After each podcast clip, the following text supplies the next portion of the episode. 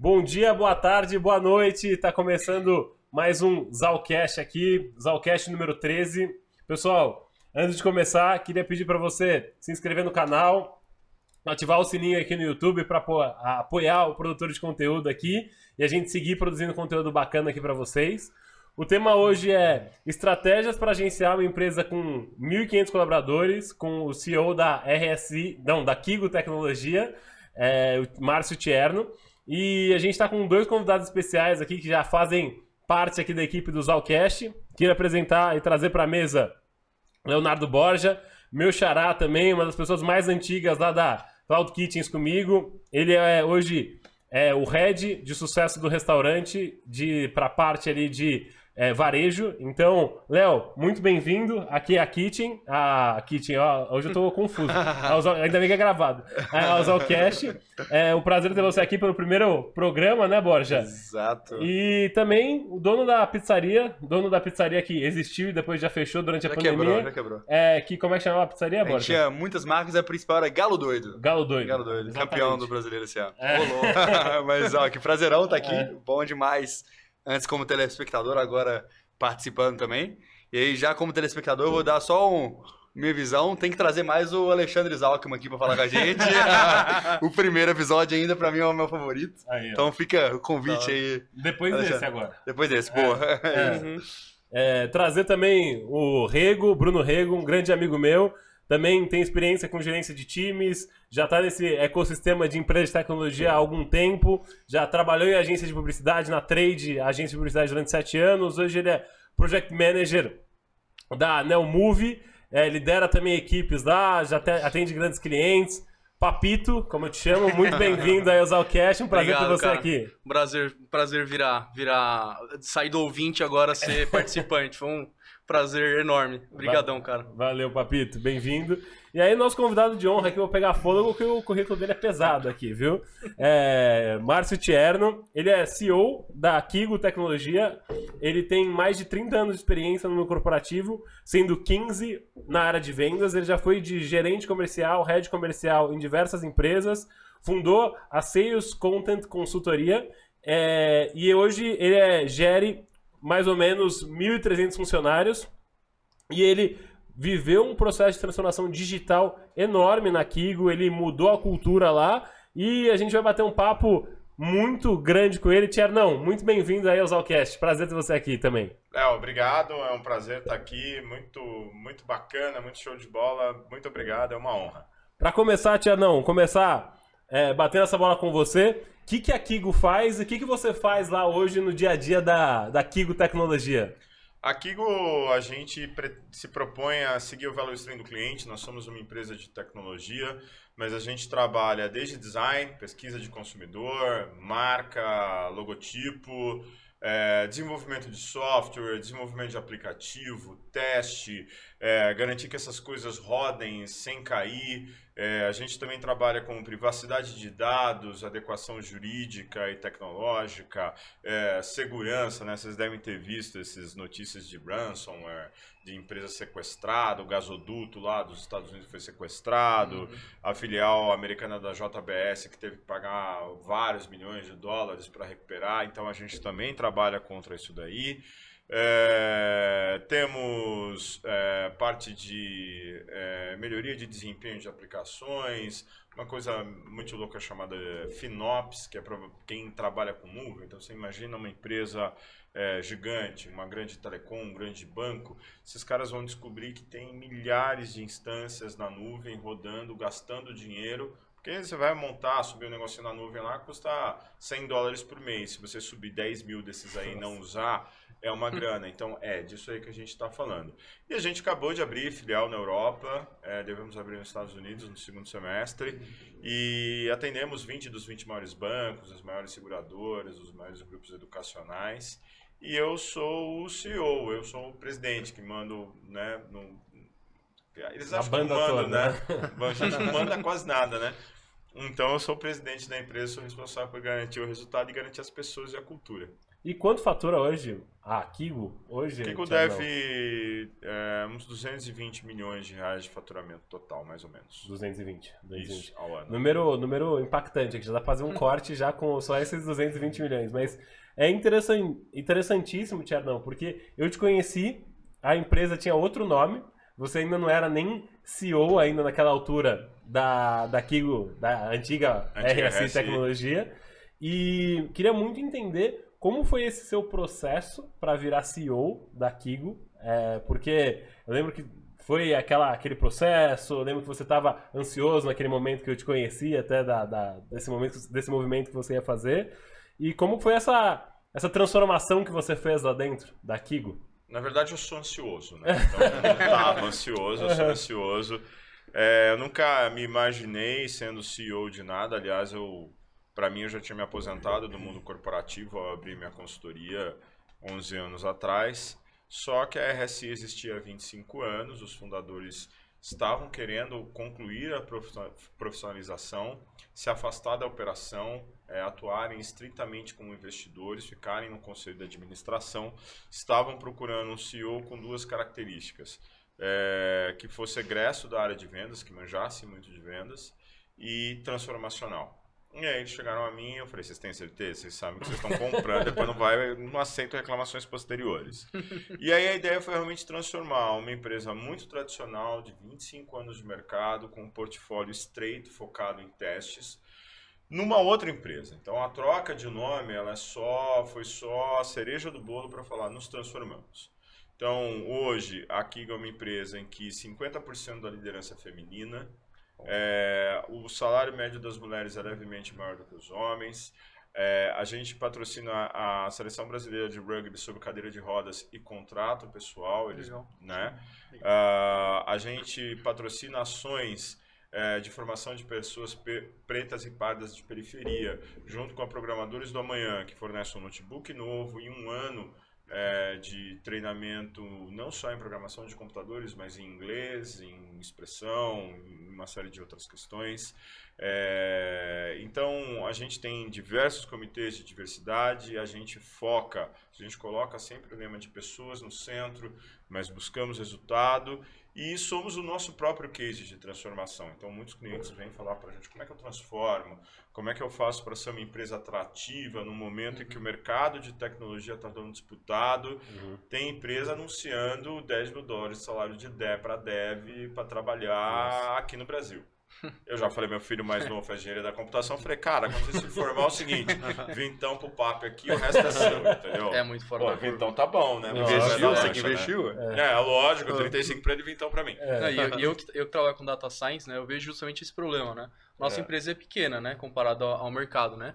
E aí, assim, cara, a gente fala que a gente é um trampolim, literalmente. É. Porque o cara entra lá ganhando um, salário, tipo, muito abaixo de 10 mil dólares. E, E aí, sai assim- ganhando próximo disso. É, é surreal. Tem cara que fica, tipo, um mês e o cara recebe uma proposta de 3, 4 vezes. Aí você É, fala assim, não tem e- como segurar um cara desse hoje em dia. E aí, é, é, a transformação é o nome do jogo pra gente. A gente transformou a cultura, a gente transformou os resultados, a gente ajuda a transformar os nossos clientes, mas a gente também transforma a vida dos Kiggers e do nosso entorno. Então, Uhum. não é raro que é, um funcionário entre para a Kigo e ele fala assim, cara, eu ganho mais, depois de um ano ele fala, eu ganho mais do que a minha família inteira somada. Nossa. Uhum. Então, isso, isso você pega pessoas e, e- e faz elas subirem duas classes Exato. sociais é, de, de, em, em pouco espaço É de tempo. importantíssimo Então, isso. essa, isso, isso é o que a gente trabalha e ganhamos dinheiro no processo. E, e Tierno, todo mundo fala de transformação digital hoje. Toda Aham. empresa fala que quer fazer transformação digital, que é inovadora, que quer inovar. O que que foi o mais difícil nesse processo de transformação na Kigo? É, a- é, são duas coisas. Não só a transformação digital, mas a transformação como um todo. né? Então, como uma empresa de TI, é, a gente tinha um monte de espeto de pau. Eu cheguei na Kigo e aí pra você fazer um relatório de despesa, cara, você tinha que imprimir o comprovante digital do Uber e imprimir a planilha Excel, grampear, Nossa. assinar e deixar no financeiro. Um dia eu cheguei, assim que eu assumi como CEO, eu peguei um relatório de despesa e falei, oi, tudo bem? O que vocês fazem com esse relatório impresso? A gente digitaliza. falei, não! Não! Não! Quem decidiu isso? E a moça falou, a diretoria. Aí eu falei, eu fiz a voz do Batman e falei assim, a diretoria sou eu. Ela ficou bem assustada. Eu falei, calma, é só uma brincadeira. É. E aí a gente, né, pô, você imprime, esse, você digitaliza o recibo digital que você mandou imprimir. É meio maluco. Então a gente trabalhou isso. E aí eu proibi papel. É proibido papel aqui. Pode papel. Tudo digital. Ah, mas tem que assinar a lei, manda. Que lei? Mostra a lei pra mim. Não tô enxergando essa lei, então é digital. tá é, pode tomar, pode tomar uma multa. Multa. Se vier digital, nós pagamos. Senão não pagamos também. né? Então hoje a gente, então a gente passou por esse processo de digitalização nosso, mas principalmente a transformação da empresa. Né? Eu não contrato mais mão de obra. O convite que eu faço é venha viver a aventura de sua vida. E não é, não é que a empresa é para sempre. Se você subir o Everest, irmão, é a aventura da sua vida, mas vai durar 15 dias. Se durar mais que isso, você morreu. Uhum. É, mas não vai durar a vida inteira, mas vai ser a aventura da sua vida. Então o desafio foi transformacional, quebrar paradigmas culturais, quebrar silos, quebrar o velho, ah, mas sempre foi feito assim, como? Você não vai controlar o tempo que o cara passa na descompressão? Não. E se ele ficar um monte de tempo lá? Problema dele, não vai entregar, o time dele vai brigar com ele. Uhum. E se o cara não vier trabalhar? I don't care. Então, se as pessoas chegavam e falavam assim: Ah, eu vou precisar ir no médico sexta-feira, eu falo: Eu não ligo. Aliás, eu não ver sua cara melhor, só quero que você faça seu trampo e seja feliz. Uhum. Não preciso ficar te controlando aqui. Então, o principal desafio foi esse. Uhum. Pessoas e processos, basicamente. É, não. mentes, né? É. Corações e mentes, eu acho que foi o mais, o mais difícil. Assim. Nossa. É, o, o, o, é, é, é, difícil você... É difícil você, é, você só colocar lá digital, né? Você, você não adianta só você, sei lá e falar, somos digitais. Você precisa realmente ter, sentir no dia a dia isso na empresa. E né? entender né? a, a, real motivação de digitalização. Vou fazer uhum. uma comparação. Você vai numa, numa locadora de carro, e a locadora falou assim: ah, estamos no processo de transformação, construímos um app. Deixa eu te contar, isso não é transformação. Porque ainda tem as mesmas meia dúzia de lojas em São Paulo, você ainda tem que ir lá, pegar o carro. Ah, mas você faz web check-in. Não importa, tem que dar o seu cartão uhum. de crédito, tem que assinar, o cara faz a inspeção do carro, depois você tem que envolver, faz a inspeção de. É um porre. Você tem que alugar por dia. Entendeu? Aí você pega e compara, por exemplo, com uma startup paulistana que é a Turbi. Você põe um cartão de crédito lá, tem um carro em cada garagem, então perto da sua casa tem 50 carros. Você entra na primeira garagem que você reserva, aperta lá, ele destrava a porta pelo aplicativo, você sai com o carro por uma hora. Você paga 12 conto em uma hora de um carro, é mais Nossa. barato que Uber. Isso é transformação digital. Uhum. E, e aí, para você sair de um modelo e chegar no outro, é bastante complicado, especialmente se você tem é, é, uma, um caminhão de ativos como prédios carros, uhum. equipamentos, esse uhum. tipo de coisa. Quando que você entrou lá? Foi que ano isso? Na RSI foi em janeiro de 98. Janeiro de 98? Do, desculpa, janeiro de. 98. janeiro de 2018. Ah, deu um crepe aqui. É. Foi quatro anos, né? Vai quantas pessoas tinham lá quando entrou? Umas 700. E quanto tempo você acha que demorou para falar agora transformamos ou somos Não digital? terminou ainda. acho que não Mas termina, acho que né? uns, uns, Desde que eu me tornei CEO, faz dois anos e meio. É, agora que eu tô olhando e falando, ah, tá, mas tá chegando perto.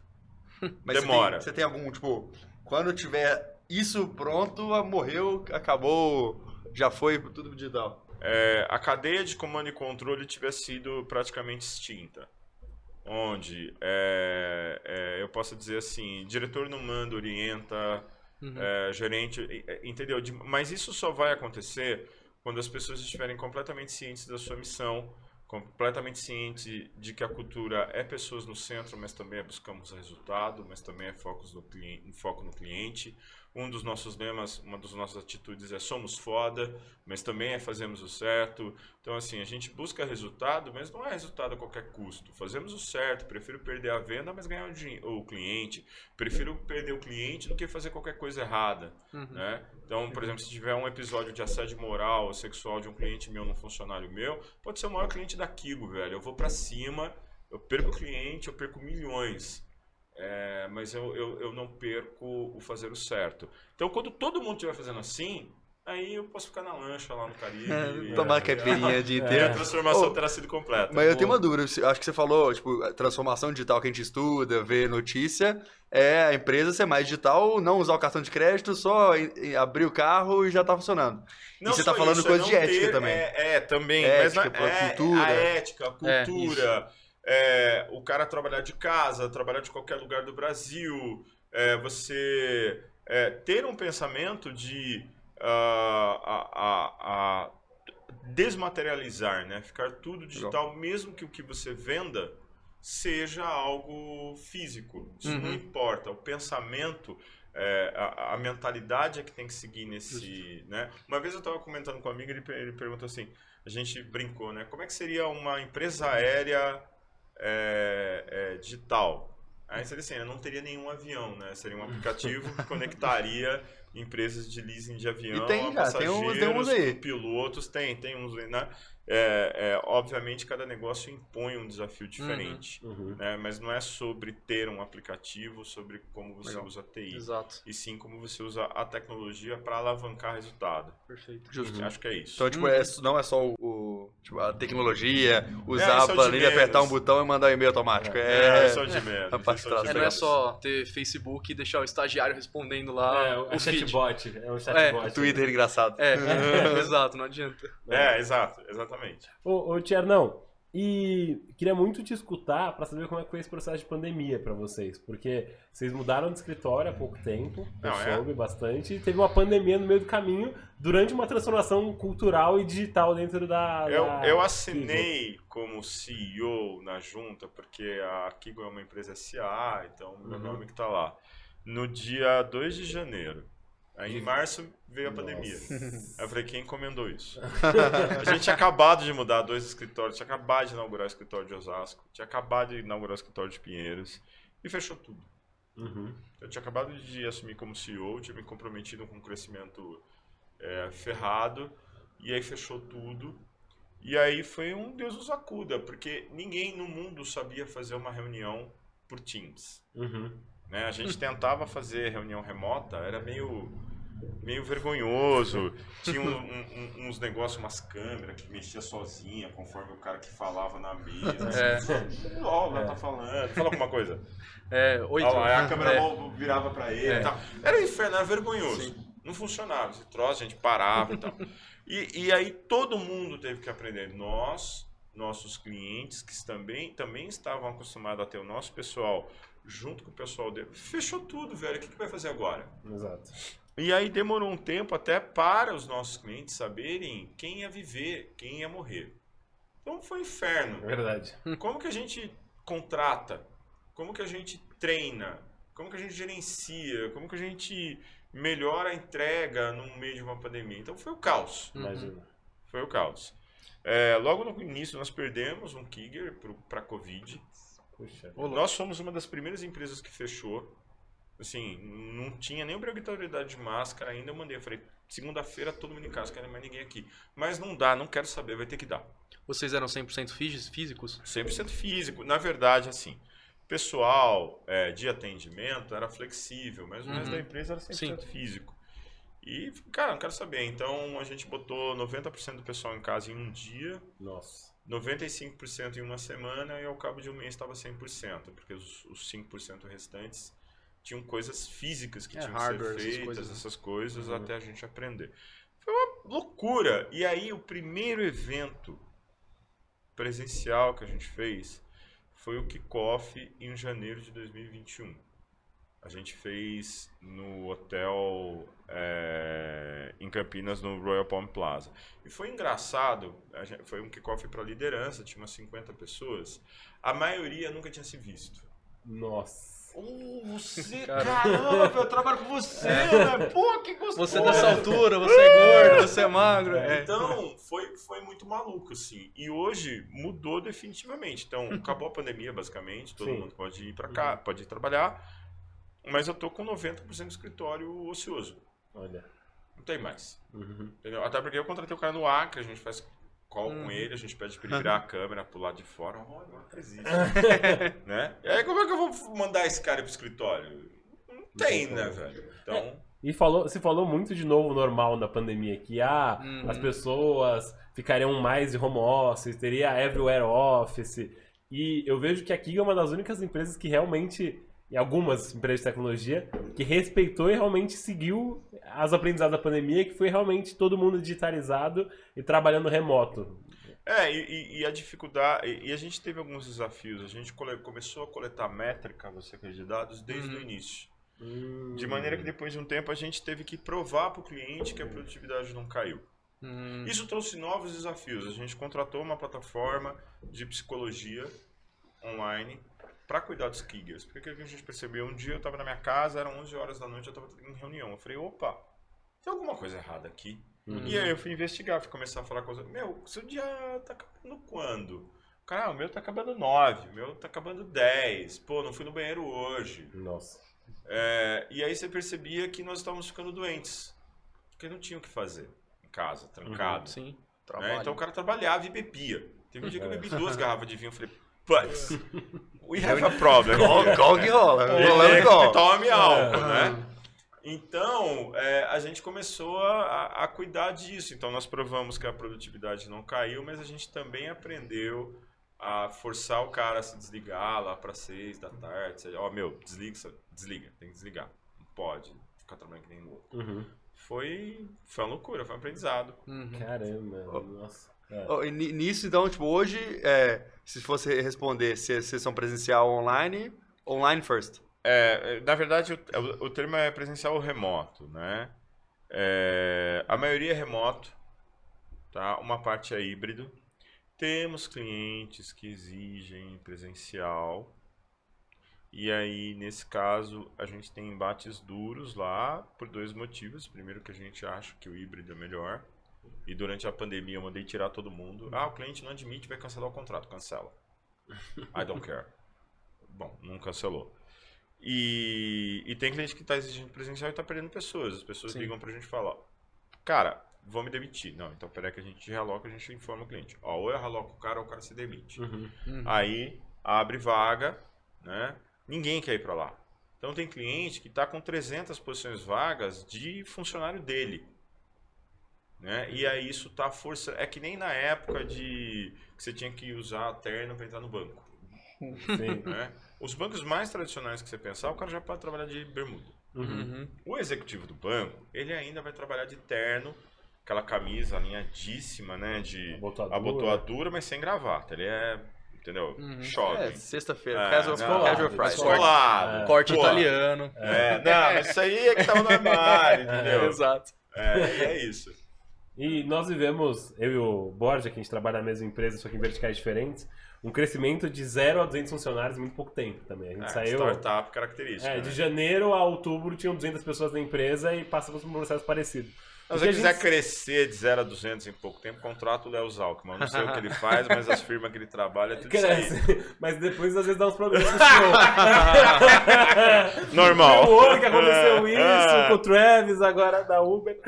É, e aí, ô Tia, não. A gente viveu muito problema cultural, cara. De, das pessoas não saberem o que, que eles tinham que priorizar em cada hora, assim. Ah, será que eu priorizo o resultado ou será que eu priorizo o trabalho em equipe? Será que eu priorizo aqui ser inovador ou seguir o processo? E, e aí era uma coisa que até hoje eu vejo que as pessoas patinam um pouco, porque e são verticais diferentes, acaba sendo uma confusão curiosa dentro da empresa lá, mas como que você criou isso e você como papel de CEO, como que você se vê como esse guardião da cultura aí? Todo mundo, todo mundo já ouviu falar naquela frase, naquela frase do Peter Drucker de que é, a cultura como estratégia no café da manhã. Mas o que, que isso quer dizer? Uhum. Ninguém entende, ou pouca gente entende e aplica. Isso quer dizer o seguinte: a cultura é a maneira como as pessoas se comportam Uhum. num país, numa cidade, numa empresa.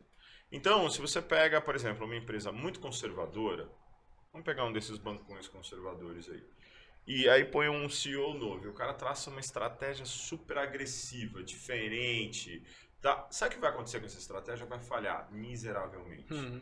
Porque ele, ela vai trombar com a cultura o tempo todo. Uhum. As pessoas vão estar aqui, os caras vão falar, "Isso é, né, é, cara, Balela. deixa pra lá. Entendeu? O mesmo acontece, imagina que você pega uma dessas fintechs novas aí, o Nubank, coisa parecida, e põe um executivo conservadorzão, e vai falar, ó, eu tenho uma estratégia aqui, agora a nossa estratégia vai ser abrir lojas de crédito e de cartão de crédito, e o cliente vai lá, e ele vai ter uma experiência, nós vamos fazer um, um- uma anamnese nele para entender os gastos dele, o que, que ele faz da vida, onde ele quer chegar, e só depois daremos cartão de crédito. Cara, no outro dia a galera inteira se demitiu. Entendeu? verdade. Então a estratégia, a, a, a- cultura, ela é a limitadora da estratégia. Então o CEO, ele é o guardião da cultura. Uhum. E, e eu sou paranoico com isso. Eu escrevi a cultura. A cultura é de cima para baixo. Jura? Não, não tem essa história de cultura de baixo para cima. Isso não, Não, é. existe. Uhum. A cultura é de cima para baixo. Tá? Pelo menos minha empresa. Claro. Ok? A cultura corporativa. E a partir daí, é, torná-la explícita, apostar nela. Eu tenho uma diretora de cultura que não é de RH. É A mesmo. diretoria de RH é uma, diretoria de cultura é outra, e a diretoria de cultura responde diretamente para mim, assim como a de RH. São Uhum. pares. Tá? É, você tem que investir fortemente nisso. Nós temos avaliações trimestrais que uma parte a sua adesão cultural, o quanto que você está Uhum. aderente à cultura. É, a gente fala o tempo todo e elementos centrais da nossa cultura. Peça ajuda. Para que, que serve o peça ajuda? O cara não tem vergonha de perguntar pro chefe, Uhum. pro diretor, pro presidente da empresa. Vira e mexe, tem gente que sofre pequenos infartos, tem pequenas mortes quando me vê. né? O cara analista de compras e fala, oi filho, tudo bem? Por que que isso aqui... Por que que você botou o Léo nesse hotel chimbrica aqui, meu? O cara, meu, respira. Já me dei bem, Isso, não menos. para, não para de respirar, gato. Agora explica pra mim. Por quê? Não, porque, mas... Calma, tá tudo bem, você não vai ser demitido. Não Hum. você, eu só quero entender. Não, porque eu não sabia. Não... Por que você pediu ajuda? Por que você não ligou pra pessoa? Ó, o cara acordou 4 horas da manhã, pegou o avião, chegou aqui, tá trampando, largou a mulher e filho lá em Brasília. Entendeu? Uhum. Vai dormir três dias aqui e você vai botar ele numa espelunca, velho. Uhum. Você não acha que, como pessoas no centro, Uhum.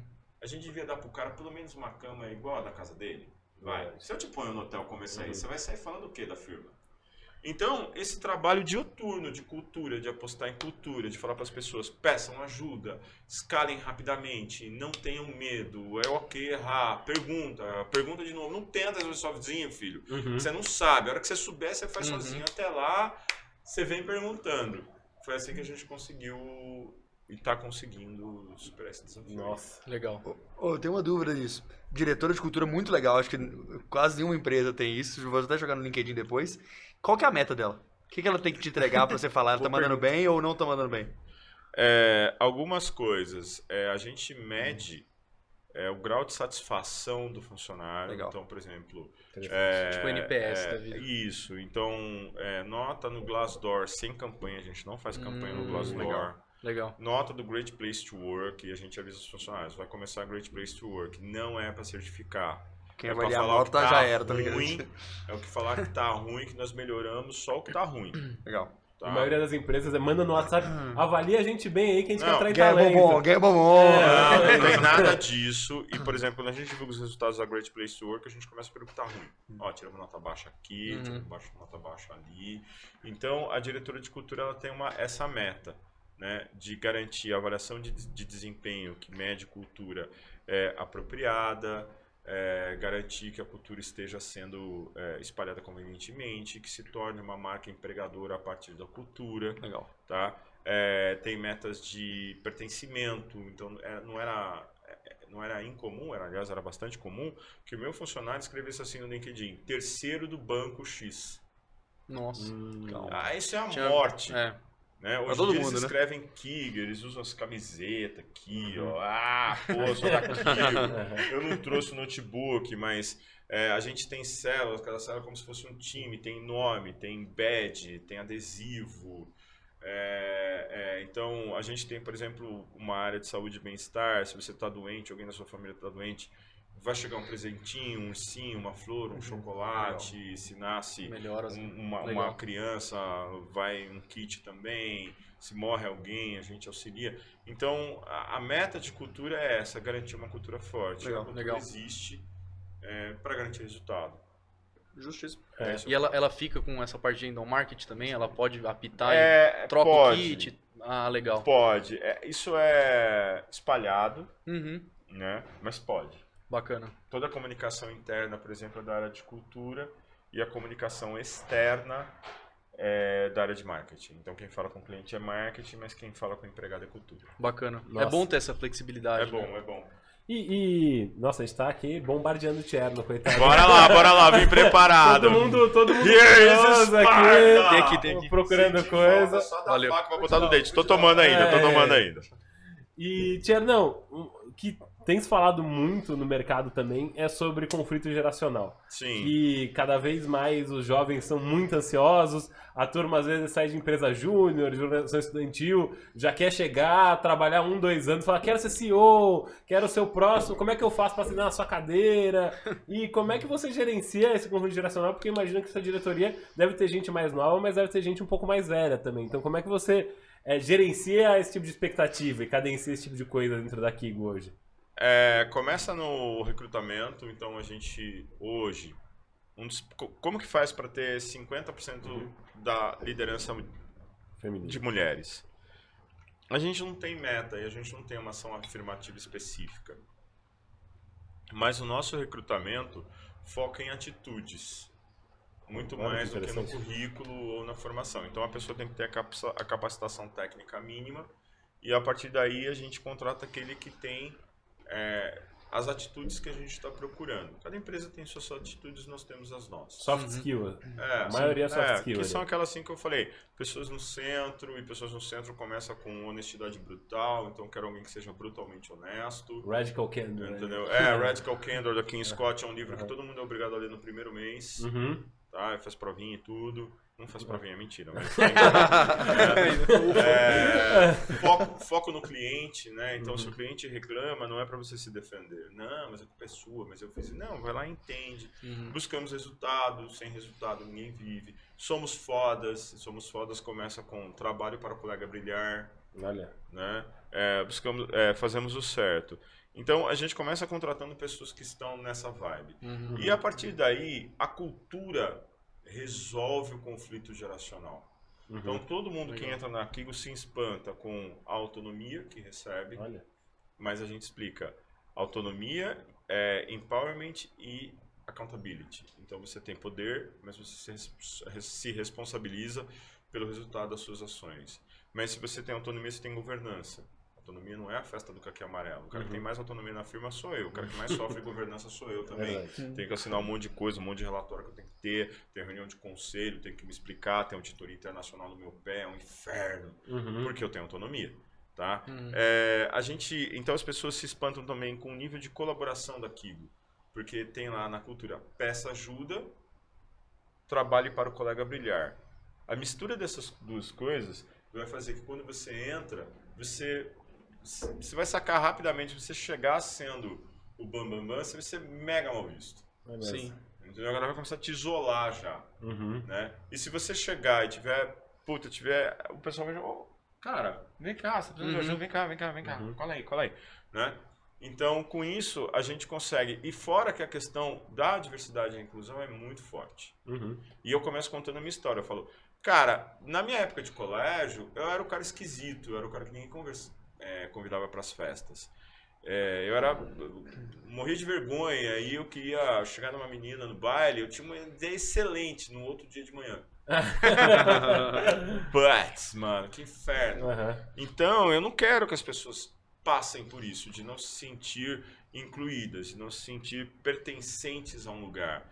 Então, não importa, a gente tem trabalhos de diversidade e inclusão e a gente é, é, conscientiza as pessoas. Então, no mês do orgulho gay, é, a- o primeiro post foi de um cara que falou: Oi, meu nome é Fulano, eu sou homem, branco, barbudo, hétero, e tô aqui para falar de quão é importante você entender que, pô, não é todo mundo igual a você e você tem que respeitar e dane-se o que o cara quer. E aí depois começou com uma série de posts.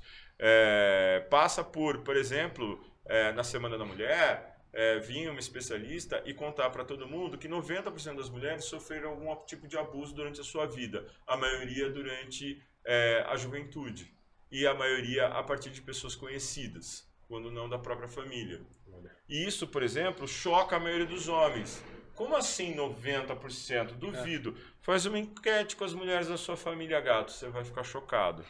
né? Então, passa por tudo isso. E aí, com isso, o conflito geracional ele continua existindo, mas ele começa a existir como mola geradora de movimento é, e não de calor. Você tem um tens a tensão que faz a, a corda do violão da música. Sim. Se você esticar demais, ela quebra, sem tensão, ela não toca. Uhum. Mas é isso que a gente tenta fazer na companhia. Deixar ela na medida certa. É, assim, você tem seu ponto de vista, eu tenho o meu. O, o, Você é de o um conflito jeito, eu faz parte, outro. né? O conflito faz parte, mas a resolução de conflito também.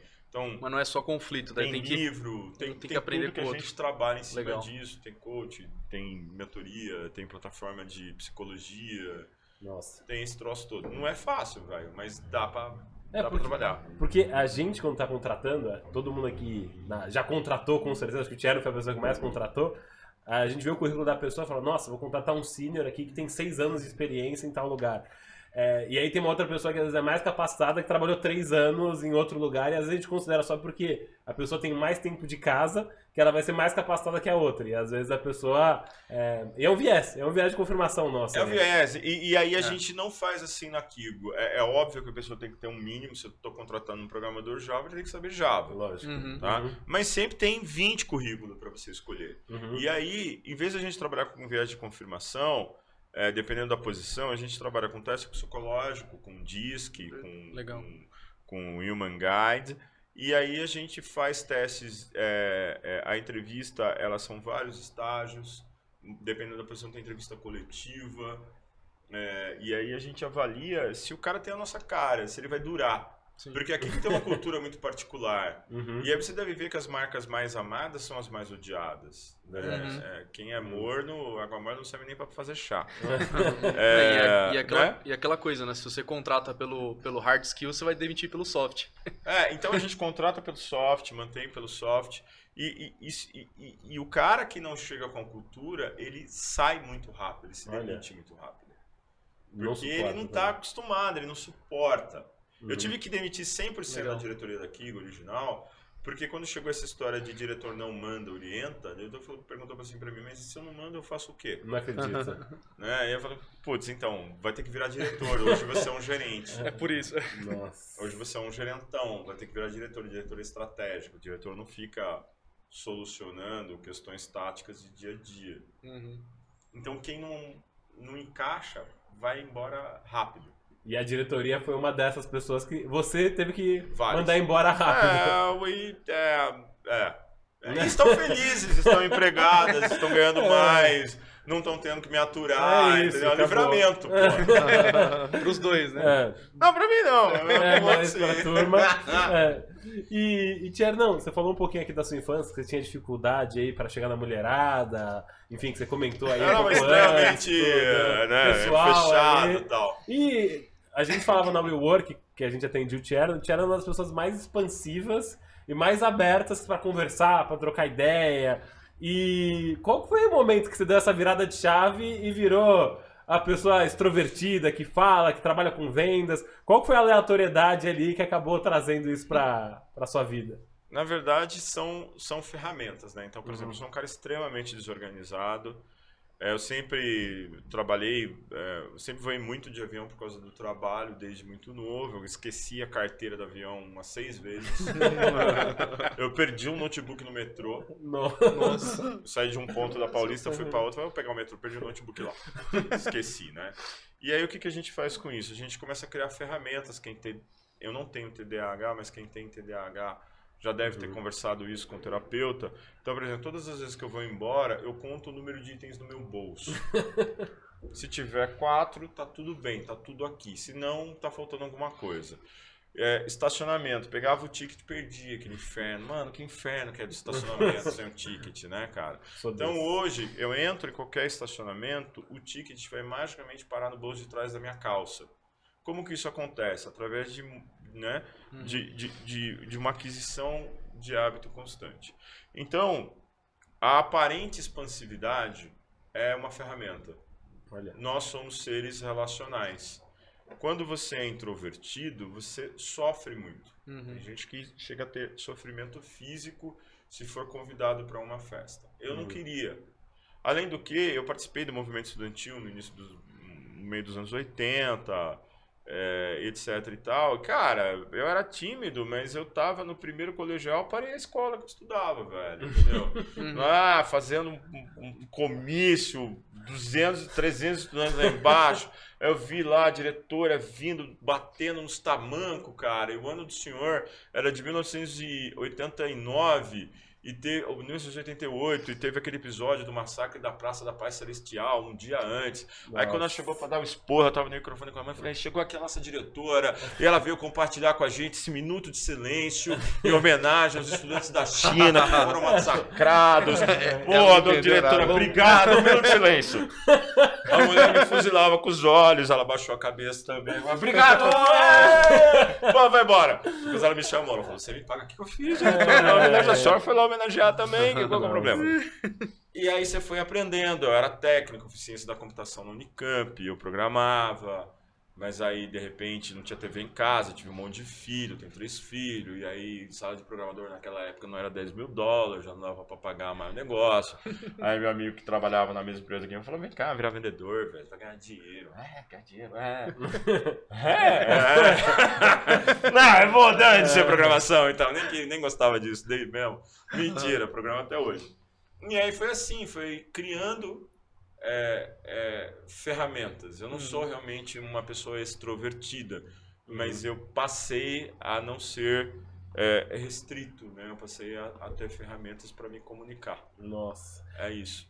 É, e, Tchernão, que pra quem tá escutando, cara, que habilidades você aprendeu, ou você teve que aprender, pra estar num cargo de CEO hoje? Porque é aquela coisa, o cemitério dos perdedores é silencioso. Então, é, conta pra que, que você aprendeu e o que, que você quer desenvolver ainda hoje, Tchernão. Você fala, poxa, É. tem alguma coisa que eu quero desenvolver ainda. Tem um livro que chama O Andar do Bêbado. Então, assim, já fui demitido, Olha. já fiquei desempregado um ano, já pedi dinheiro emprestado para comprar comida em casa, é, já fui rejeitado por processos seletivos infinitas vezes. Então, essas coisas, é, elas vão acontecendo na sua vida. Então, é um conjunto de coisas. para mim, ter passado nove anos com a minha própria consultoria, eu atendi 70 empresas, é, pequenas e gigantes. É, é para mim, o que me deu o conforto de aceitar. Eu, eu já tinha sido chamado para ser CEO outras vezes, falava, cara, isso não é para mim, vai de reto, eu não tenho competência para isso. Eu sou um cara de vendas, se eu entrar na cadeira de CEO, vai ser um desastre, eu vou fazer bobagem. Durante esse período de nove anos e a consultoria dessas empresas, tem empresa que estava à beira da falência. Eu aprendi contabilidade, eu aprendi a ler um DRE, eu aprendi que também que você vendeu tem que entregar, eu aprendi que contratação é um negócio complicado, eu aprendi sobre pessoas.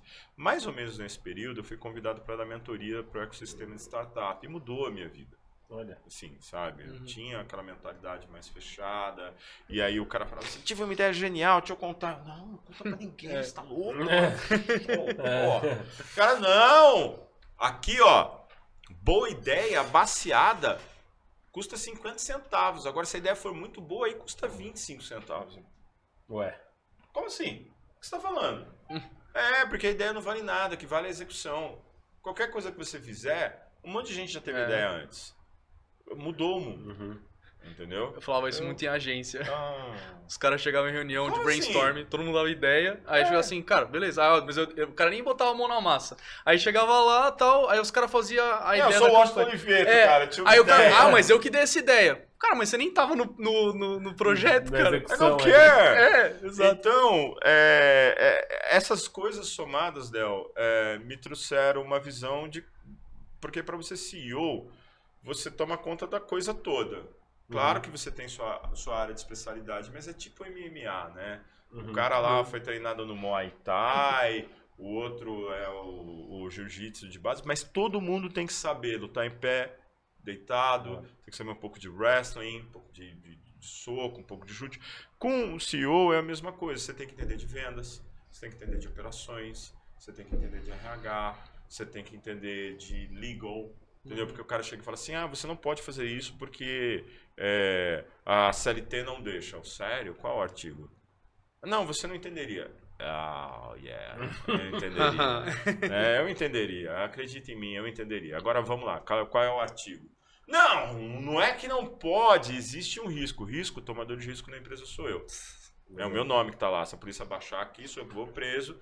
Se a empresa for falência, são meus bens que são confiscados. Fale-me sobre risco. Uhum. Né? Então, a sua missão jurídico não é barrar nada, é me alertar para o risco e eu tomo a decisão.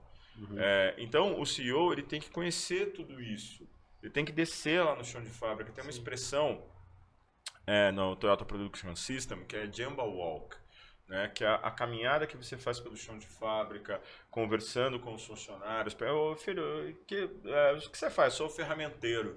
Ferramenta aí para eu ver. Como é que é uma ferramenta? Faz aí para mim. Você faz o quê? Uhum. Só chave de fenda? O cara, não, deixa eu me explicar. Pá, corta aqui, faz assim. Mas por que você está fazendo isso? Não, porque aqui. Ah, mas, pô, você gastou duas horas. É, mas eu tô economizando 20 horas do companheiro lá. Ah, e, e, o que, que é ruim? Ah, essa ferramenta de corte aqui é uma porcaria e tal. Então você tem que ir entendendo essas coisas, fazer um pouco de cada. Uhum. Né? Tem uma história muito legal, rapidinho, saiu na, na Veja quando a JBS comprou a Pilgrim's Pride, que é a maior processadora de proteína animal dos Estados Unidos.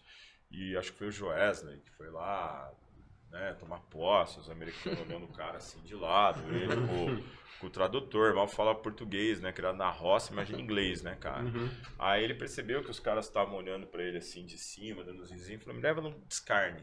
Aí levou lá, tinha uma, uma carcaça, né, de, de, de boi, já sem a carne, né. Aí falou assim, ó, tem 9% em peso ali ainda de carne. Aí os caras deram risada, ele falou, traz o jaleco e a faca de descarne. Tá na veja, tá na veja não, na exame. Vestiu o jaleco, uhum. entrou debaixo lá e. Pesa. Deu 9% em peso. Os caras. Acabou, velho. Ganhou é. respeito, entendeu? Então ninguém nunca na Kigo vai chegar para mim e dar um nó. Falar, ah, isso não pode, a CLT não deixa, é, a API não integra, não tem performance, o RIP do database, o RIP do database, filho Sou eu, cara. Eu compilava kernel de, eu compilava kernel de Unix, não era nem Linux, cara. Senta aqui vamos conversar. É. Então, tem que ter esse conhecimento como um todo.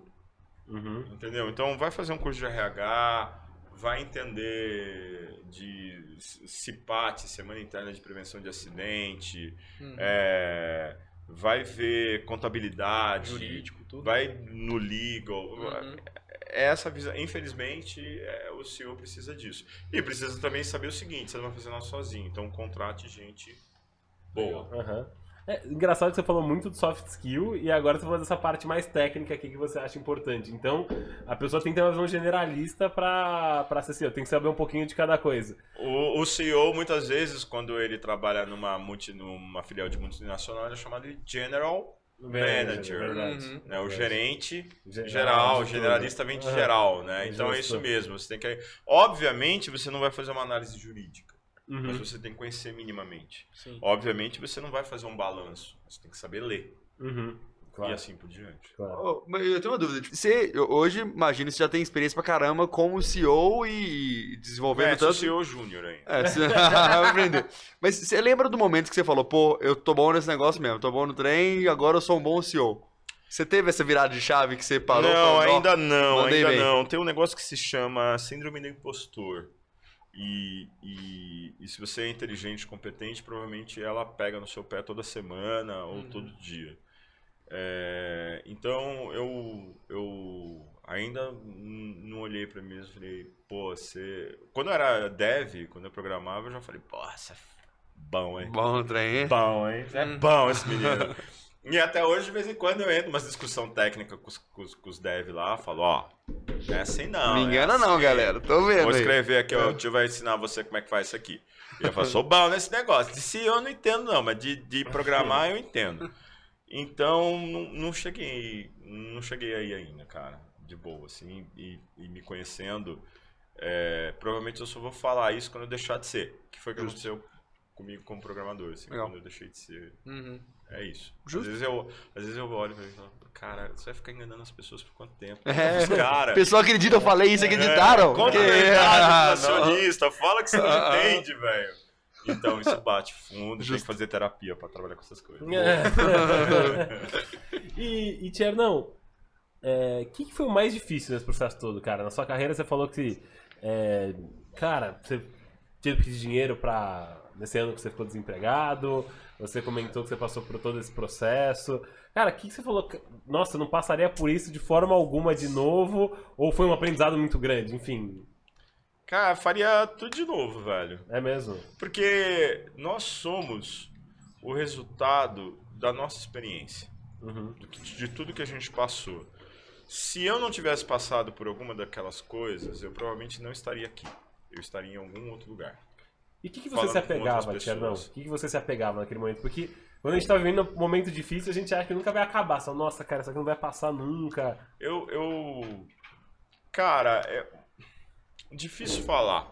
Acho que isso tem a ver, é, em parte, com é, um ponto central é, é, de religião. Eu não sou cristão, mas tem um- uma frase muito legal que não é cristã, a frase do yoga, que diz assim: é, é, Sendo para ti a derrota mesmo que a vitória, levanta-te e atira-te a batalha. Então, cara, era a batalha, era levantar todo dia. Então, assim, eu jamais acordei assim e falei, putz, acabou o mundo. Uhum. Cara, levanta e vai pra cima, velho. É, a única certeza é que o vento vai virar. Verdade. Não importa onde você esteja. Então, cara, vamos viver. É isso, é por isso que a gente tá aqui, né? Uhum. Então, não acontece do seu corpo falar assim, nah, vou parar de consumir energia aqui, porque, pô, né, não tá legal. O cara vai consumir energia. Quando você comer, ele vai absorver. Uhum. Então, bora pra cima. É, Foi isso aí. Legal. E contando uma história brutalmente verdadeira do Tierno aqui, quando ele. Olha os caras entregando minha esposa aqui, mano. Pô, ó, Ah, olha lá, olha lá, aqui. olha lá. Arquivo confidencial. O filho do Tierno tá aí, vai entrar. ele, ele virou membro da WeWork e a gente falou pra ele desde o início que a WeWork era 24 horas na época. Aí aconteceu um carnaval, a gente fechou a WeWork com um alambrado. Uhum. Tranquilo, aí- eu achei justo. Achou, achou justo. Aí eu lembro que a gente voltou segunda-feira do carnaval, falando, nossa, o rapaz que é o CEO da RSI, ele pulou a catraca e arrumou briga com segurança. Azar a minha ótica, tá? Aí eu cheguei lá, o segurança falou, seu Márcio, não pode entrar. Ele me conhecia, né? Por quê? É. Não, só as pessoas autorizadas. E quem autoriza? O responsável pela empresa. O responsável pela empresa sou eu. Então eu estou me autorizado. Não, mas tem que estar na lista. Daí que eu ponho na lista. Não, tinha que ter mandado antes. Falei, cara, eu preciso entrar. Não, você não pode. Eu vou pular a cerca. Não, você não vai pular a cerca. Eu fui pular a cerca. Ele... Você tá me agredindo? Vou chamar a polícia. polícia! Caraca. Essa Cara, história foi eu- muito boa. Entrou não? Entrou não. Trabalhou o dia inteiro. Ligou, não sei se foi pra você. Foi pro de algum gerente Felipe, unidade. lá, A lá. história tava no carnaval, bêbado só foi no Aí, banheiro. não, lá em mas, cima. mas aconteceu o seguinte fato, eu não estava, um funcionário nosso estava saindo, era umas seis da tarde, ele ouviu, era a troca de turno do segurança, isso é verdade também. Um segurança virou pro outro com o celular e falou o seguinte, tá vendo esse cara? O nome dele é Márcio Cherno, se ele quiser entrar com a carreta furacão, você deixa. eu não quero isso encrenca pro meu lado. Ai, É por isso que o pessoal fantasiado de Mickey, fofão, no 94. Ai, ai, Ai, mas ai. o Tiano proporcionou as melhores histórias que a gente tinha de Will Work, assim, de festa, de tudo. E acho que tem muito a ver com a sua essência de CEO mesmo. Acho que você balançou mesmo a, a empresa Eu não ali. sei, mas Tiano. eu dei muita dor de cabeça. Ah, Até foi muito Estamos divertido, no foi work até hoje, mas... É, foi muito divertido. E, e Tiernão, cara, conta o que, que você falaria pro Tierno de 20 anos atrás, assim, cara? Se você tivesse nessa posição. Sei que é uma pergunta difícil e filosófica essa, mas o que, que você falaria pro Tierno de 20 anos? Ah, cara, é, aprenda a negociar melhor. Seja mais paciente. É, mas seja você mesmo. Olha. O tempo todo. Todas as vezes que eu tentei deixar de ser eu mesmo por pressões do ambiente, etc e tal, deu ruim. Né? Eu assumi como CEO, o pessoal, não, agora você pode ficar por aí. É, é, confraternizando, socializando com os funcionários, tem que ter uma postura. Uhum. E postura, ó, É. né? Aí fui pra terapia falar disso, né? Uhum. falando, né? Be yourself, né? Esquenta a cabeça, não. Então, é, eu acho que são essas coisas. E aprender a negociar. Eu, hoje, um dos livros canônicos é um livro chamado Supere o Não, de um cara chamado William Ury. E eu estava até discutindo com um funcionário hoje. Eu falei, eu queria ter lido esse livro 20 anos atrás. Então, por coincidência, eu tive esse diálogo hoje. Caramba. Por isso que eu aprendi, eu falei, aprenda a negociar melhor. Nossa. Faz bom. diferença pra vida. É. Não, é- é, a gente falou coisa boa pra caramba. Se você fosse falar, tipo, esse é meu defeito principal, tem que melhorar isso, mesmo sendo CEO de 1.300 pessoas, fazendo tanta coisa boa. O que, que você falaria que você tem que melhorar? ouvir é, ouvir melhor. Então, o que, que acontece? Dado o acúmulo de experiência, né? E, e eu sei que eu tenho um raciocínio muito rápido. E eu tenho uma habilidade em ler as pessoas. Então, quando estou conversando com você, eu já sei que você vai falar, onde você vai chegar, qual é a conclusão. Então, muitas vezes, muitas pessoas que trabalham comigo ficam frustradas, especialmente quando é numa situação mais emergencial, mais crítica, etc e tal. O cara começa a falar, para. Não fez o que eu perguntei, é pra cá. Não, mas eu- não, não quero que você fale a história. Fala aqui. Então, muitas vezes eu interrompo e isso gera frustração nas pessoas. Com clientes não é assim, porque no cliente eu vou lá Não dá pra florear mais. É. para ouvir.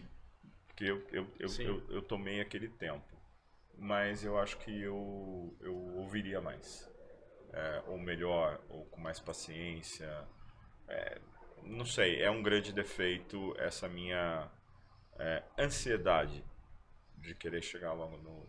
Não, não, não que eu saiba tudo, tá? Lógico. Mas é, a ansiedade de querer chegar logo, né? De querer, sabe quando você completa a frase da pessoa? Você fala, eu já sei, cara. É, toda hora. Ah, mas eu nem falei, mas você vai falar isso, isso, isso. Cara, é, mas eu queria ter eu ter dito. tá? Então acho que esse é um grande defeito que Justo. eu tenho. É. E teve alguma metodologia que você falou que te ajudou pra isso, ou Tia? Não, te ajudou a ser mais. é, ou ter um melhor ouvinte, assim? Em termos comerciais, tem todas Ah, as claro. metodologias comerciais boas, são baseadas no método socrático. Então, spin selling, ah, challenger sales, etc. É sobre ouvir o cliente, então isso ajuda bastante. Uhum. E a outra metodologia chama idade. É. Cabelo mais. branco ali. E meus É. funcionários vão ver isso e vão falar: Jesus Cristo, você era o demônio, né? Que 30 anos atrás. Hoje eu sou bem mais paciente, comedido do que, Jura? do que eu era 20 anos Era- atrás. por Era mais brutalmente honesto do que há 20 anos atrás. Cara, né? olha, a empresa da minha vida foi uma empresa chamada Rational Software. E, e eu, eu falava com o country manager, eu era um Hellis pré-venda.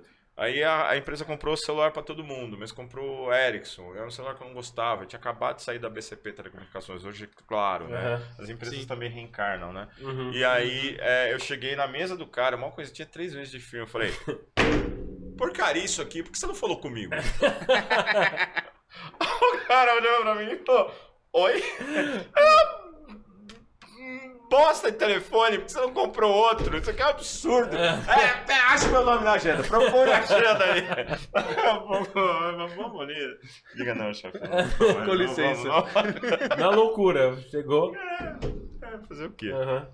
E foi, foi assim. Foi É, forma, então hoje idade. já teria feito com mais habilidade. Ah, justo, justo, Tia, não. Vou para a última pergunta aqui, não sei se o se o Léo e o Bruno tem, tem mais alguma, mas tem uma que sempre me deixa com bastante curiosidade, que quando você chega no cargo de CEO, em tese você está no topo da cadeia alimentar ali. Você fala, poxa, já estou numa posição aqui muito privilegiada e deve ser difícil de você vislumbrar qual que é seu próximo passo. E como e onde você quer chegar quando você chega nesse momento de CEO. Como é que é pra você isso, Tiernão? Ó, eu toda vez que eu assumo um posto novo, eu já começo a pensar quem vai ser meu sucessor e o que, que eu vou fazer em seguida. Então, eu assumi como CEO, deu três meses, eu liguei para uma dessas é, executive search aí da vida e falei: depois de CEO, eu faço o que da minha carreira? se, eu, se eu for mandado embora, como é que eu arrumo outro emprego? Uhum. Eu fechei minha consultoria. Aí a executiva falou: não, você estabeleça uma marca de CEO. Tem CEO que é contratado para vender empresa, Hum. tem CEO que é contratado para expandir, tem CEO que é contratado para transformar. "Hum, gostei desse sabor aí, fale mais. Né? Então, uma das coisas é deixar a minha marca. Eu quero ficar cinco anos e, e- e ser reconhecido, não é só cinco anos, mas pelo menos ser reconhecido e deixar uma marca na Kigo e no mercado. Né? É, aí, qual que é o próximo passo? Depois da carreira de CEO, o que, que tem? Na verdade, CEO não é o topo da cadeia alimentar, o conselho de administração é. Hum, Né? Então, é, eu brinco que nas minhas reuniões do, do conselho é sexo com os gorilas.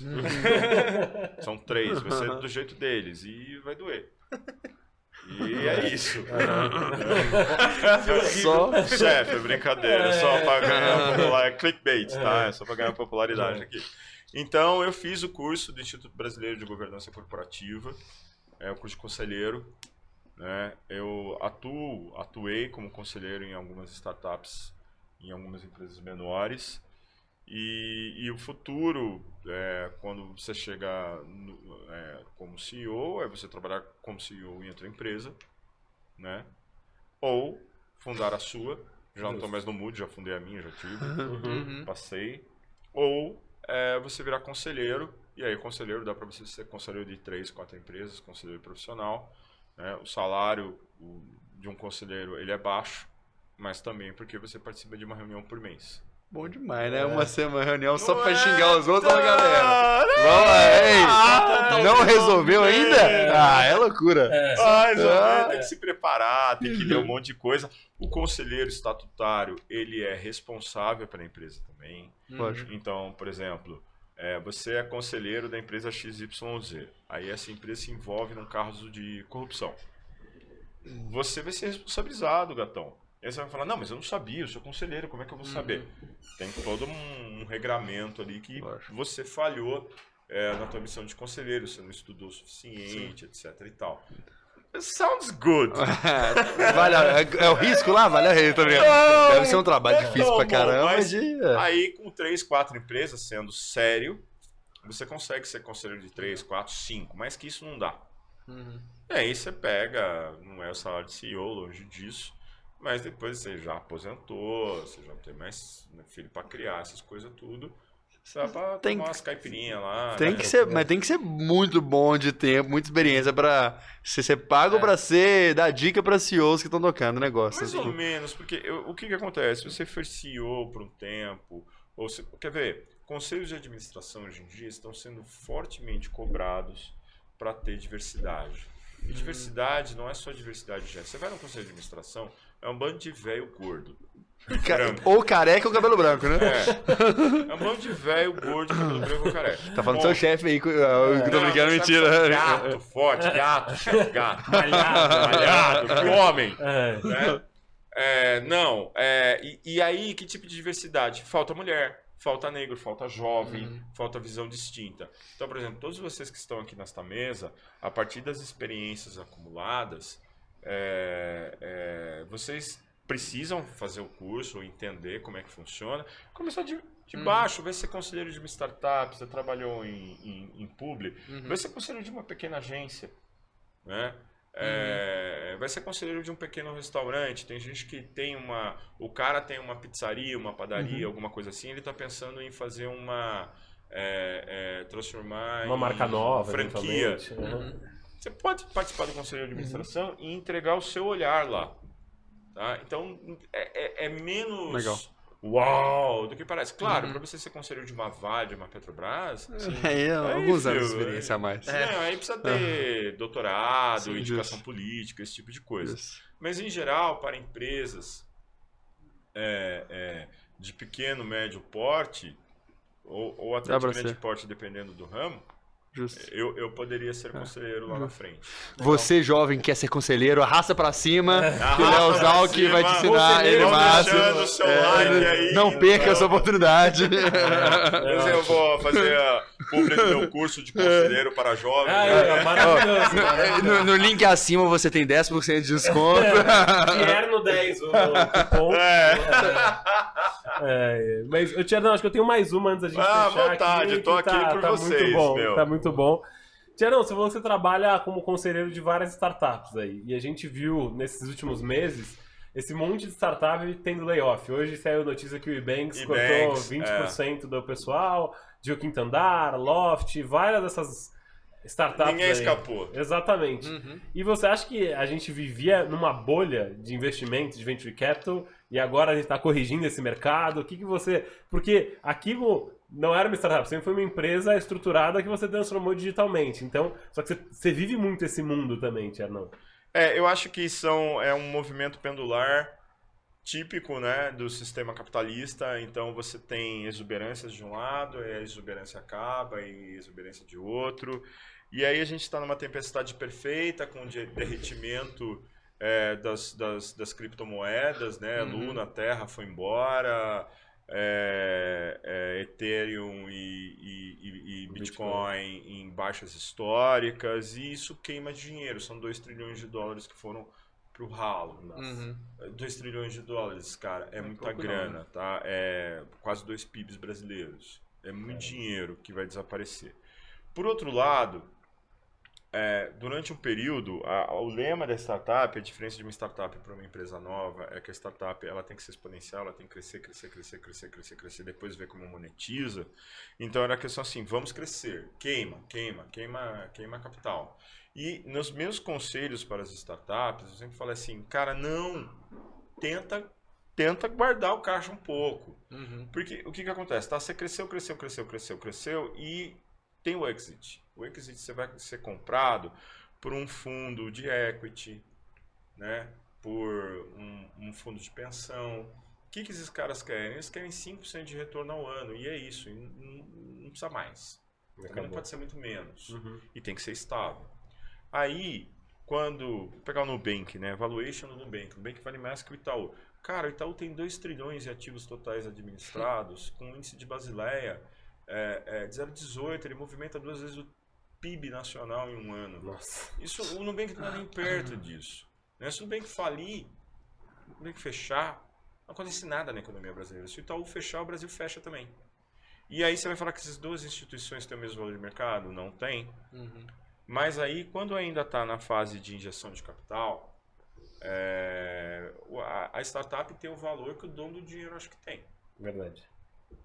Tá? Quando ela vai para bolsa, aí é outro, muda, é outra liga, muda Sim. o game. Uhum. Né? Você estava jogando futsal, velho, você vai jogar futebol de campo, irmão. É outra conversa. Sim. né? A primeira entrada você vai entender a diferença do esporte, tá? É, e aí é, o acionista da bolsa ele quer retorno. Cadê o retorno? Cadê o lucro? É. Cadê o retorno sobre a ação? Não tem, vai cair. Aí o que, com isso o que está acontecendo? Começa a gerar uma propagação no mercado do tipo, peraí, eu tava botando minha grana aqui porque eu tô achando que vai fazer um exit lá na frente e eu vou recuperar tudo de volta, mas ninguém tá Uhum. fazendo exit. Verdade. Quem fez exit caiu. Peraí, não vou botar mais. É. Então vamos mudar o jogo, agora não é mais potencial, quero retorno. E aí tá havendo um movimento de acomodação natural. Então o dinheiro não sumiu, mas o dinheiro é covarde. É. Uhum. Sim. Né? E se você tem dinheiro, seja covarde com ele também. Uhum. Então o dinheiro retraiu e agora os caras estão falando assim: mostra aí aqui você veio. E tem muita exu- exuberância tola. No Tem meu muito- work, no caso. Cansei de ver a Will Work. É. Cara, a Will Work, velho, ia botar uma tomada. Eu queria Uhum. cobrar 5 mil reais pra botar uma tomada. mas a tomada é folhada a ouro, meu É. filho. É. Entendeu? E aí, ah, porque o designer. Quantos designers tem nessa firma? Tem nessa firma, tem Tinha uns 30 30 designers. Festinha. Mas o que, que esses designers estão fazendo tudo? Cara, é tudo É. igual essa bagaça aqui. Então o cara vai lá, comprava é, é, MacBook Pro pra todo mundo. O cara tem um MacBook Pro pra usar Excel e PowerPoint. Pô, velho, para com isso. Entendeu? Então essa exuberância, aí vai fazer um kickoff, faz o kickoff no, Em Londres. no- é, em Londres, entendeu? Uhum. vai dar Nespresso de presentinho de Natal. É uma exuberância que não tem de onde tirar. Se você trabalha na Google, velho, e tem um lucro maior do que o Banco Itaú, você pode. É. Agora, se tá numa startup que tá dando prejuízo, irmão, não dá. Então, eu acho É. que é um movimento de, de correção. Correção Não mercado. vai acabar o mercado, mas teve essa correção aí. Entendi, entendi. Bom, pessoal, a gente está nos últimos momentos aqui do Zalcast 13. É, queria agradecer a presença de todo mundo. Vou aqui passar a palavra pro Borja, para trazer as considerações finais aí do, do seu primeiro programa. Depois Boa. vou passando aí para o resto da turma. E agradecer a presença de vocês aqui mais uma vez e reforçar, se você ainda não assinou no YouTube, aproveita agora, segue no Instagram também, ajuda aí o Zalcast a crescer e vamos que vamos. Vai lá, Bordinha, só Primeiro reforçar de novo, Exato, doutor Alexandre. Opa, reforçar de novo, doutor Alexandre presente novamente. Eu quero, quero ouvir mais vezes. Mas agradecer a todo mundo aqui, principalmente você, Márcio. Foi bom pra caramba ouvir a opinião, aprendemos pra caramba o que, que você já fez no passado e o que, que a gente pode fazer também no futuro. A gente, você também, tá tá novo ainda pra. Tem muitos anos de, de, de e, trilha. E a aí. pizzaria Galo Doido era da Galocura? Era da Galo? É, teoricamente não, mas era. Não- Ah, entendi. o, o Legal não aprovou, não, mas Ah, falou mas que tinha tá risco. lá, Aí ela deu, mas deu E certo. deixa seus contatos também, Borja. se você Exato, é Leonardo Borja, é fácil de achar. Então, no LinkedIn, qualquer pessoa que precisar de alguma coisa e quiser conversar, estamos super à disposição. Mas brigadão, Zalk, espero ser o primeiro de, de muitos. A partir do terceiro Estamos já tem um boleto pra pagar aqui, Exato. né, essas coisas. É, o aluguel, tudo certinho. Exatamente. Mas boa, brigadão, um prazer estar aqui e contribuir. Valeu, Bordinha. Valeu. Obrigado. Boa. Papito, Bruno, vai lá, conta aí esse Pô. primeiro podcast. Obrigado pela presença aí. Os contatos, quem quiser saber mais sobre a Neo Movie, enfim. Boa. Bom, primeiramente agradecer o anfitrião aí, né? Leozito me trazendo aí primeiro o meu, espero que seja o primeiro de muitos. É isso. É, cara, muito obrigado também pela participação de vocês, cara. É sensacional, queria parabenizar você pelo fato de você ser um cara de mercado, né? Você vê que você tem uma experiência aí de anos e você vê muita gente obsoleta hoje, né? Que é o que você tava falando, você demitiu o board inteiro. E, e é muito legal você conseguir acompanhar é, você, não, você não conseguiu acompanhar o mercado, o quanto o mercado vai mudando e tal. Isso eu achei muito legal ver alguém mais sênior, né, de, de idade. Mas, e, velho. é mais velho, é, eu vou falar mais velho. Não, é foda. Mas hein? é alguém mais velho, justamente porque assim, é, é, é normal com que as pessoas vão se acomodando, né? E você não se acomodou em nenhum momento, né? Você viu que você estava sempre, em- sempre se transformando. A metamorfose ambulante. É. Literalmente. Então, muito legal, parabéns por isso. É, espero que você continue aí mudando o mundo, as empresas que você esteja. Bem legal, gostei bastante. É, bom, queria deixar o LinkedIn aí também, Bruno Rego. É, trabalho na Neomove, então Neomove também é a empresa que eu, que eu tô. E, o... e é isso, mano. Queria muito. Contato, LinkedIn também, Instagram, tudo Neo Movie, Bruno Rego. Isso, tudo Fácil Bruno de Rego. achar. Bruno Rego. Ah, o LinkedIn, o Instagram só que é diferente, que é Rego 1990. Só Aí, isso. Exato, exato. E Tiernão, cara, nossa, foi muito aprendizado, riquíssimo. Cara, brigadaço pela sua presença. Agenda de CEO não deve ser nada fácil, então, obrigado por ter vindo. É, sua, sua último contato aí com a turma que tá assistindo, que tá acompanhando, seus contatos, enfim, fica à vontade aí pra, pra gente fechar o programa. Pô, Léo, é uma delícia, eu sempre me divirto, falar bobagem é comigo mesmo, dar pitaco, né? Pô, bobagem. É, Insta- o LinkedIn é Márcio Tierno, né? Tudo junto. A Kigo também tá lá no LinkedIn, vocês me acham, sem Instagram. É, puxa, foi, foi uma delícia estar aqui. É, a questão de se, se renovar vai muito de mindset. Então, Uhum. é, quando eu quero ouvir rock, eu ouço a playlist All New Rock, que troca toda sexta-feira no, no, Spotify, no né? Pra ouvir pop, é, puta, sabe? é, new releases e por aí vai. O novo é o que traz, é o que Legal. renova a gente. E, meu, foi uma delícia. Muito legal. Obrigado, adorei. Bom, obrigado você, Boa, obrigado boa. você. Pessoal, o Zalcast 13 tá terminando. De novo, deixem nos comentários aqui o que vocês acharam do bate-papo. Se a gente tem que fazer uma parte 2 com o Tierno aqui para falar sobre startups, sobre qualquer outra coisa, já aproveitando aqui para deixar o segundo convite para a turma aqui. Então, obrigado e até uma próxima. Valeu! Valeu, gente. Obrigado.